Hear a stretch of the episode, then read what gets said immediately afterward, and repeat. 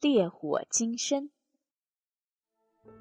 伊布拉辛身陷囹圄，狂徒们在紧张地策划着如何处置他。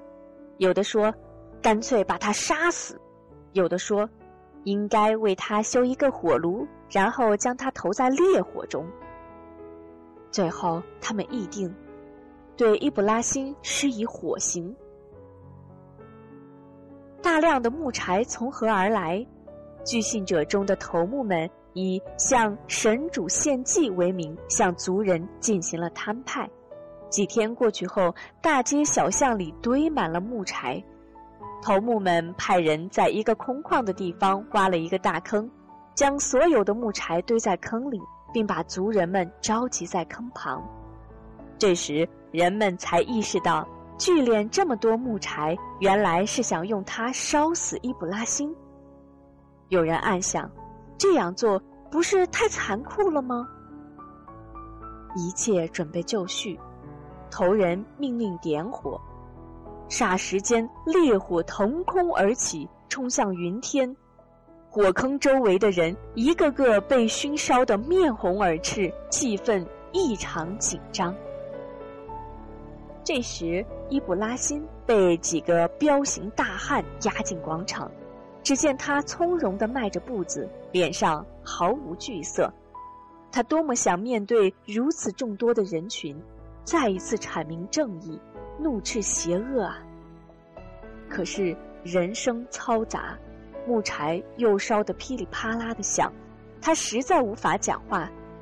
他一步步向火坑走去，到坑边时，他猛地一转身，拼尽全力向人群高声喊道：“族人们，我根本是无罪的。”为了使大家从迷途中走向正路，不再受昏君和头人们的欺凌，我才遭到了暴徒们的迫害。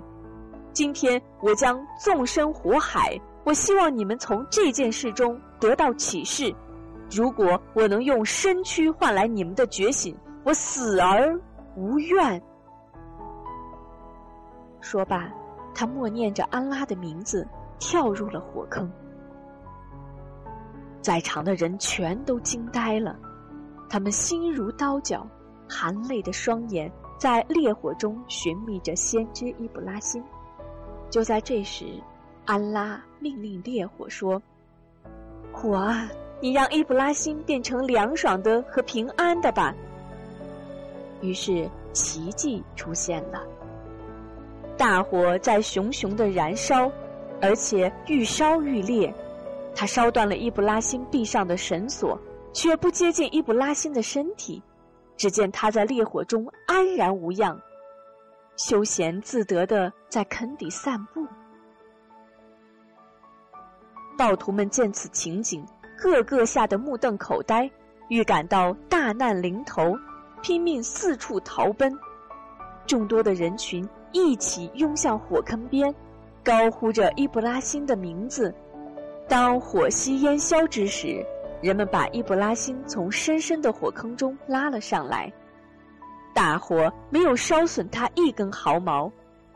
此刻，目睹奇迹的人们领悟了安拉的万能，纷纷向伊布拉辛靠拢，决心抛弃偶像崇拜，同先知一起走认主独一的康庄大道。